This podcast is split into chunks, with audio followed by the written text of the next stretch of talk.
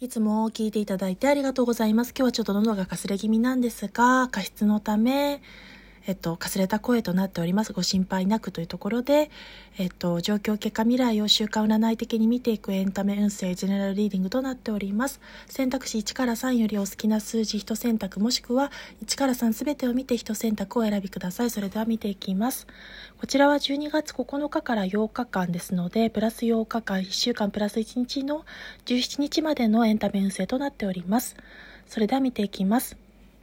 引き立てられて周りから引き上げられ、昇進、昇級、昇格などによって、ご自身がたくさんの理想や目標を掲げられる状況下において戸惑ったり迷ったりしやすいというところが出ております。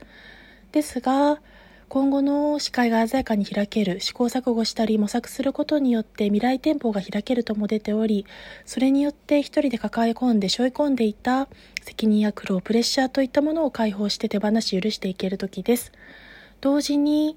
収入面や報酬、給与といったものがアップする時でもあり、夢の自己実現の中に幸せを思い描いた先には一からの物語がスタートする予感です。それは未来においても今においても必要な苦しみや痛み、辛さといったものを乗り越えた先に新たな始まりのための夜明けを迎え入れると出ております。それによって未来にはチャンスの到来してその瞬間にチャンスをつかみ取った先には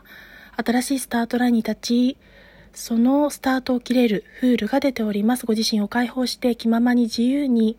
自由奔放に振る舞うことが叶ったり、ビジネスパートナーや伴侶、相棒を得ることによって周りからの祝福を受け活躍期を迎えるというところが出てまいりました。それではさっくりとでしたが、週刊占い1お届けしました。失礼します。